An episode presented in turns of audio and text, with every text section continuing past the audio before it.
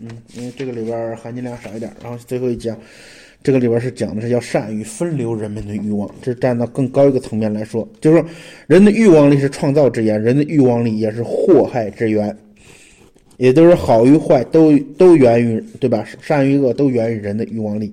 有些人能流芳百世固然好，如果不能，他可能会走上一条遗臭万年之路。正当挣钱，如果不能，这个路被堵死的话，那他很可能去杀人越货，对吧？正当的升迁不成，他可能去走歪门邪道。当然了，我们都希望每个人的欲望力能得到一个正当的发挥，而不走弯路、歧路、错路。但是社会上就只有那么多的钱财，那么多的职位，有时候想一想，要满足每个人的欲望，那是不可能的，对吧？也就是说，人多。嗯，资源少，永远都是这样。那么，作为个人就得压制一下自己的欲望，不要让自己的欲望过于膨胀、过于出格，以免犯下错误与罪行，对不对？而作为国家的政权，就要考虑如何将人们的欲望进行分流，一致不要太集中于钱权两途，尤其是权权力这一途，免得是吧？百客争流，传传翻，传扬人翻。二不要让某些人结盟形成集团，就是集中具体的欲望力，干出有违社会安定的事儿来。这个、这个、这个能理解吧？一个是一个是国家引导，引导让这些人呢引导教化，不要都去把这个目标。哎，现在这个社会就是这样，现在这个社会需要就需要做这种引导了，知道吧？就大家想的都是钱，脑袋里不是钱就就是权，都往这个上面集中，其他都不去考虑了。明白吧？现在就需要什么呢？就需要这个我呃政府上，从文化、从精神文明上，把把这个东西去给它进行淡化，就告诉你，除了去追钱之外，你还有生活里还有很多东西是干嘛呢？你可以让人很幸福的，知道吧？其其实需要现在这个社会就需要整体上去做这种引导。另外一个是什么呢？就是禁止内部成为干嘛呢？某些人，哎，结成联盟又形成组织，对不对？这和我们平时所说的关心政治、关心国家的前途是两码事儿。这里是指不要太关心权力，具体是讲不要太关心自己自己权欲的达成。如果抑制不了欲望，要善于引开这种太注意自己升官发财的欲望，要把欲望看成一种力，那么就可以用其他的目标把这个欲望力给转移开来，转移到其他方向和其他事情上，对不对？你看啊。我们举个例子，这个例子说的是关于王致和豆腐乳的故事。凡是北京人都知道这个王致和豆腐乳，这是几百年来那个有名品牌。知道豆腐乳这个这个是怎么创立的吧？这个事儿还比较有意思，简单说说吧。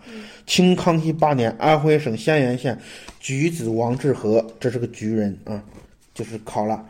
进京考试名落孙山，欲归故里，又苦于路费无没有着落，只好到京京师里边等着下一科代考。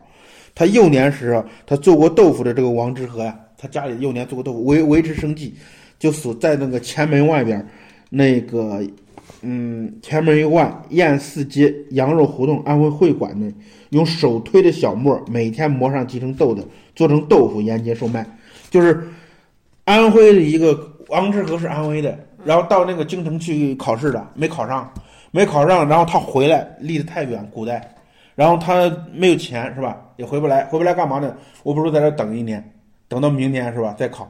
你说你花那么长时间回到家就花那么多路费，等考上再回来，因为我就在这等着，等着他等着他要维持生计，维持生计他干嘛呢？他他家里他做过豆腐，他就开始从这个安徽会馆这个里边手推那个弄个小磨。就开始做豆腐，做豆腐，然后每天卖豆腐，卖豆腐干嘛呢？维持生计。就是有一天呢，这个豆腐卖不出去，剩下的比较多，又是夏天，怎么办呢？他想起来，就卖卖，每天卖这个豆腐。夏天的时候，有时候卖不完了，这个豆腐你再放着不就坏了吗？他想起来，他老家里边用豆腐制成酱豆腐的，哎，豆腐乳就是发霉的豆腐，你知道吗？但具体呢，他又不知道这个怎么弄，于是他就试着将豆腐切成小块儿。加盐及花椒封在坛子里，一直没管它。等到秋天以后，才想起啊，他还他在那个罐子罐子里还把那个快快坏的豆腐放到里边了。到秋天想起来打开了，打开之后就是一股臭气扑鼻而来。仔细一看，豆腐已经变成绿色了，就臭豆腐。他很好奇啊，也不知道什么原因、什么心理驱使他，他上去尝了一口，尝了一口，结果发现很好吃。你看。发现很好吃，就是说什么呢？就是他那个豆腐卖豆腐，夏天剩了，剩了没法再放，没法放都坏了。然后他想做成那个嗯那个那个豆腐乳，他记在老家里，他又不知道怎么做，不知道做呢，他就把那个豆腐就封到坛子里，封住口，放上盐花椒，就等着。等到秋天之后呢，变成臭豆腐了，长了毛了，也不知道是反正什么心理吧。他去了尝了一口，他觉得很美味，他就干嘛呢？送给邻居尝，哎，结果别人一尝也觉得很好吃，从此这个王致和臭豆腐就开始有名了。这个王致和官运不通，律事不重，到哪儿啊？就是说，他用卖豆腐、卖臭豆腐维持生计，在北京待着，待着干嘛呢？能考试他就考一次，考不中；考一次还考不中，老是考不中，他就干嘛呢？到康熙十七年的时候，你看，从康熙八年到康熙十七年，他考了几年呢？考了九年，在这应该是。如果他每年都去考的话，应该是在这待了九年。九年之后，然后干嘛呢？然后这个考试当官的这个心没了，索性呢就在燕燕寿路西燕寿寺西路立了个大牌坊出来了，叫什么呢？叫王致和南酱园，就开始雇师傅招徒弟，专门做起臭豆腐买卖了，知道吧？这个里边是什么呀？欲望力转移了。到了清朝末年，王致和的臭豆腐竟然成了慈禧太后的御膳珍品。那个时候，御膳房每天要为慈禧太后准备一碟炸好的花椒油烧过的臭豆腐，而且必须是要当天从这个王致和南南酱园买来的。但但有时候买晚了，或者赶上王致和那个停业盘点买不到新的时候，太监们就用剩下的呃旧的以前剩下的来顶替。你看慈禧太后吃的当然要吃新鲜的了，是吧？然后为人狡猾的这个慈慈禧，然后考验侍奉他的太监，对吧？有一次在他吃饭的时候，他把一粒花椒藏到这个臭豆腐里边。到了第二天再吃的时候，他扒开这个碟子一看，那个臭豆腐一看那粒花椒还在，他马上就知道这个这个太监给他弄的不是新鲜的，他就处罚了这个主管太监。从此以后，太监们就是不管什么的，不管是刮风下雨，不管怎么样，就天天到王致和南酱园去去求，以保证。不耽误慈禧太后每天吃一块臭豆腐，然后臭豆腐一经这个上面的人啊一使用，身价更高了。王致和门前的三块立匾均是彩绘龙头，以示什么呢？这是大内大内使用的。王致和南酱园六个字分作两块匾，分别有状元孙家鼎、卢其光书写。你看，上面这个太后一用，连他那个牌子都是两个状元联合写的，知道吧？孙家乃还为他写了两副对联儿，一副是“治君美味传千里，和我天机养寸心”，以“治和”以他的名字开头的。然后另配一副“将配龙盘调山药，圆开鸡齿中芙蓉”，两副两副门联，四句话头一个字连起来就是“治和酱园”。你看，就一个就一个弄这个的。这个状元都去围围围敬他，其实这个人到现在欲望力没了。如果他有欲望，他通过这个臭豆腐已经搭上最高权力了。他如果这个权力心还在，他或者他的孩子应该用这个转什么呢？往权力上转，是吧？就是说他刚开始到到这时候，他就想考谁呀？就想考人家这个状元，通过科举往上考，考到第一名才是状元的。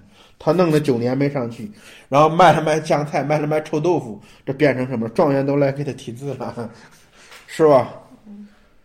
王致和幸亏有这门手艺，如果他不会做豆腐卖，在北京第一次落地之后就会穷苦潦倒，坚持不下来了。他一直在北京坚持了九年，如果每两年考一次啊，两年考一次，当然是不是每年考一次，他也至少考了四五次，就是考不上，这证明他是与官无缘。要是在这条路上争，再继续坚持下去，无疑是等于上吊自杀。他自己也知道了。也许在许许多多考不取的军人中，有许多人的下场是悲惨的。不过到了七老八十，还是个老童生，叫客死异途，有家无归。就古代嘛，吃马不方便，有的人考到什么呢？考到七老八十还在那考呢，就就就就在那就死在那儿了。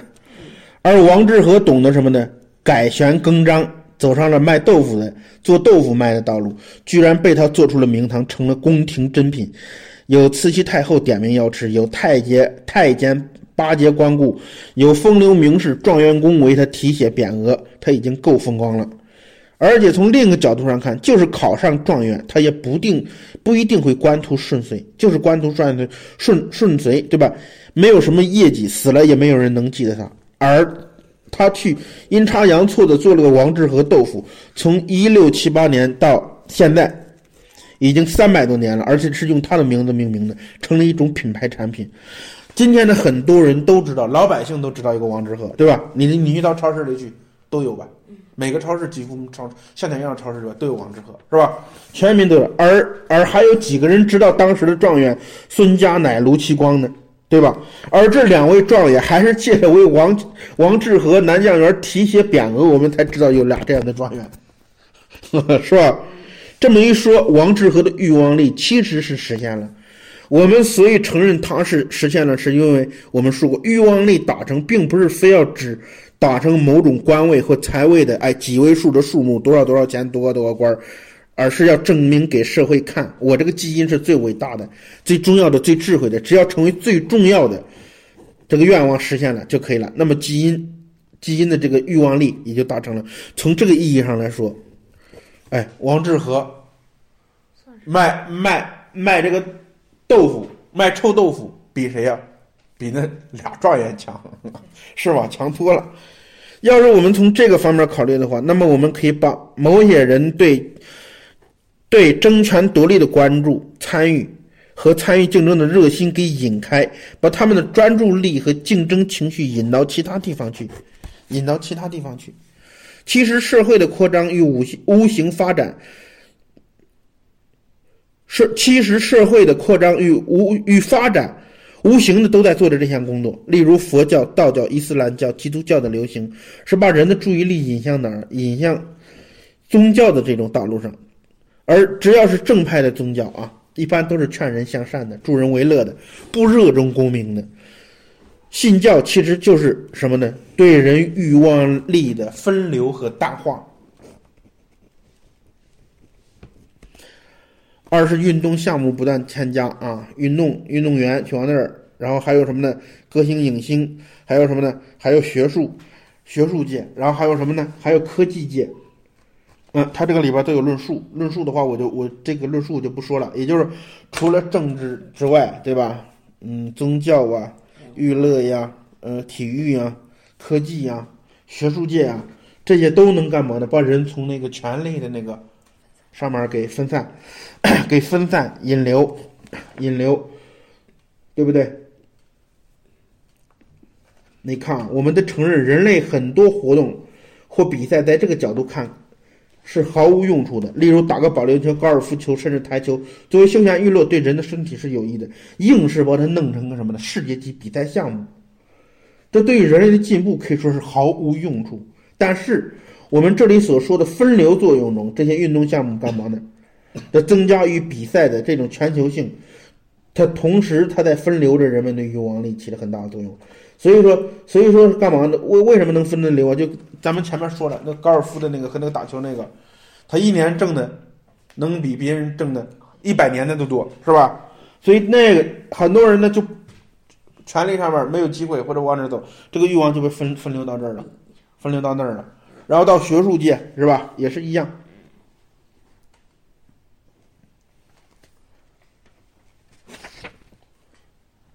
下面一个一个比较有意思的一个叫破译了一个密码，这个这个也不念了，就是一个轰动全球的密码界的信息，世界密码之王叫 RSA 幺二九终于被破译了，这是两个人，两个美国的呃小青年然后把这个世界最顶尖的密码之王给破解了。五大洲的六百多位密码专家和一一千六百台高性能计算机全部联网，都对不对？都没有把这个东西给破了。就是说，有人说破译这个密码，密码的过程有多难呢？就像在一堆地球那样大的干草里边找出总共八百五十万枚缝衣针，就这么难。然后这是这个两个这三个年轻人啊。把这个给破了，破了之后干嘛呢？然后，然后就给了他们一张一百万美元的支票，奖给了他。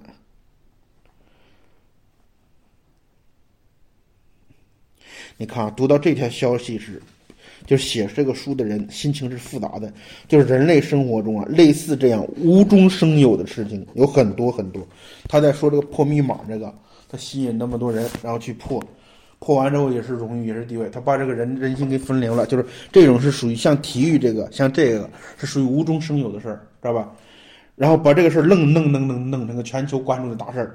然后小至一个中学搞夏令营，老师出几个谜语，让学生到森林去找宝藏；大致发明了一个篮球、排球、足球，让世界很多运动员现身这种事业。他这个事业这个字儿带着引号呢，知道吧？同时让几亿、十几亿的观众并为这个着迷。这些事情耗费了人们无限的青春与精力，直到今天，还有的人是故意搞恶作剧，在电脑上放病毒，害了很多电脑系统。在这些活动中，有些是有害的，有些是无害也无益的，有些看似无益，到最后歪打正着是对人类有益的。但有的是有益活动。我们试想，假如这次他这个破密码，这个是一个恶作剧，那么六百多位破译专家可能耗几年、十几年去从事这样毫无意义的活动。有些人甚至一辈子都痴迷于这项活动，直到最后睁大眼睛死死去都还得不到结果。然后他他的感叹：何苦来哉？何苦来哉？要是换一种角度来看这个问题，感觉就不一样了。就是一个人的欲望力终究要释放，不在这一方面释放，就在那一方面释放。而这些运动或者活动，正是释释放人们欲望力的好办法。如果某一个人真的破译了这个密码，那么他就是破译密码之王的王。他并不在乎那一百万美元的奖金。说实话，六百多人会战了八个月之久，然后这个公司的花费，他。公司其中一个公司的这个花费至少要在一百万美元之上，对吧？退退一步说，其实没有这个奖金，还有人想以身试险，好奇，对不对？追随新奇也是人们欲望力的表现。而通过探索获得成功，紧跟着就来了名誉、地位、金钱、光环。于是探索着从中得到了欲望的满足，得到好奇心满足，得到精神满足，难道不是吗？还有干嘛呢？还有类似的去登珠穆朗玛峰，也是这样的事儿，是吧？你一你说一群人又不创造价值，啥也不干，然后去登那个山顶，还非要拍个电影，攀登者，然后还要给国家挂上什么中国第一次上去登上去，对吧？然后谁登上去，谁敢涉险，谁不怕死，谁就是第一勇士。其实这个背后藏的本质就是这个作者分析的，明白吗？其实，真正一个有创造力的人，一个有智慧的人，他会把他的这个智慧和创造力放到真正有价值的事情上。这个话我不说破啊，那一面不说破，说破之后好多人没法活了，就一辈子白活了。人的欲望力意识其实是一种英雄意志，使自己成为英雄或者。崇拜英雄，一切的运动与比赛都是同样的一种道理。百米赛第一个破世界纪录的是九点八秒，那么后来呢？只要跑九点九秒，你就不是英雄；要你跑了九点七九秒，差了零点零一秒，你就成了新英雄。他的心理、他的快乐、他的基因、他的欲望，以及整个人类的愿望，也都会为这零点零一秒感到极大的满足。即使这快了零点零一秒，对我们人类的生活毫无作用，也毫无意义。并且一百米的最快速度终归有个极限，人们也也仍然想做超越极限的努力。既然人类普遍有这样一种心态，一种超越极限的满足欲，那么我们为什么不通过正常的加上一些稀奇古怪的途径，千方百计的去满足他们呢？一个国家政权如果成功的引开了很多人对权力的。渴望的这种欲望，那么权力之争的激烈凶险程度就会得到很大的缓和。就有时候这有可能这是很多东西是无意的，但也有可能很多时候是干嘛呢？是人是有意的。你们有很多能的人都来给我争权利，我让你们争什么？我给你咔扔那个球，扔那个，哎，你们去抢那个吧，就像那个那个骨头让狗去抢一样。对呀，你们就不来惦记我这个权利了，就是扔根骨头给狗抢，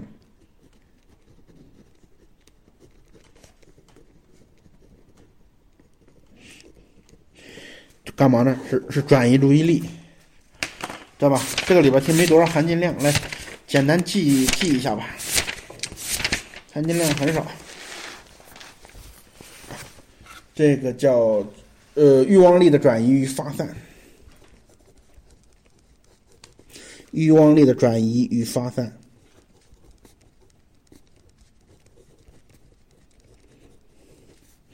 第一点，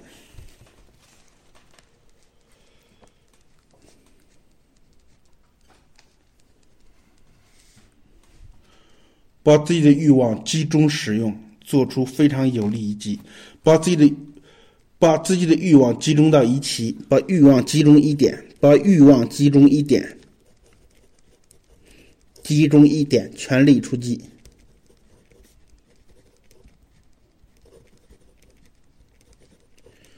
即四，即四，即四处，即四处出击，到处开花。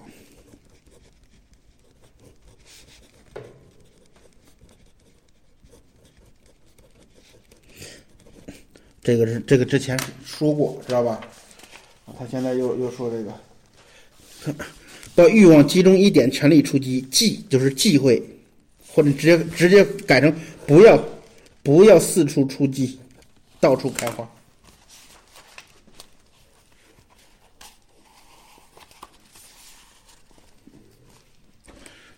第二点，这叫权力的分割。权力的分割，分割方法一，分权。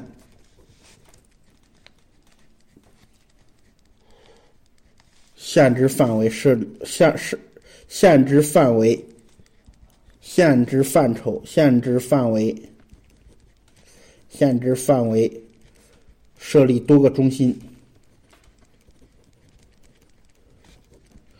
分权就是限制范围，设立多个中心，就是这个里边就五套班子，后边写上后边两个例子就五套班子，那明白这个都行。五套班子与三权分立。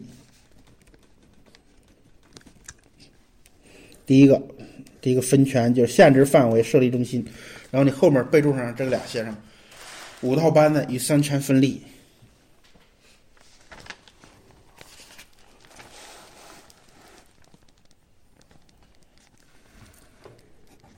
第二个叫任期，这叫限制时间，限制。任届，你你每一届的多长时间，你连任多少届都给你限制了，这就把权力分开了。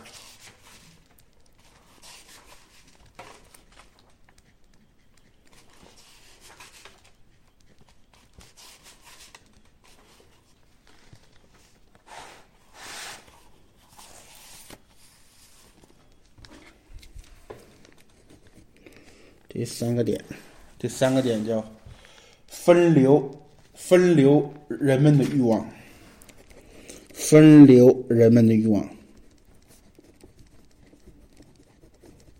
冒号下边叫扔根骨头让狗去抢，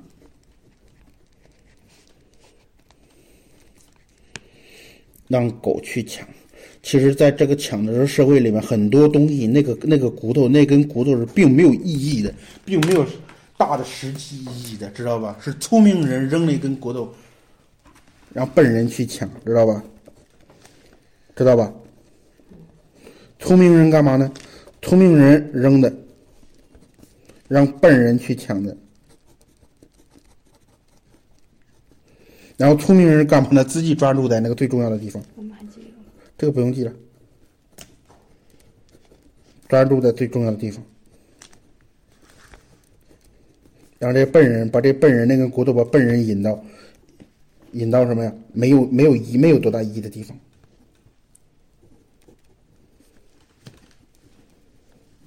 所以千万不要做抢抢骨头的狗，知道吧？这个叫不要做抢骨头的狗，这一句写。不要做抢骨头的傻狗。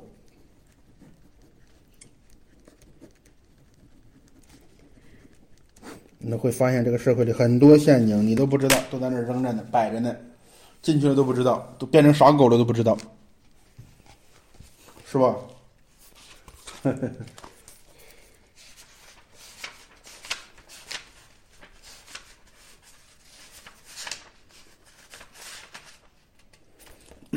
完了吧？不要做抢骨头的傻狗，知道吗？是吧？这个话话不好听，但事实就是这么回事儿，是吧？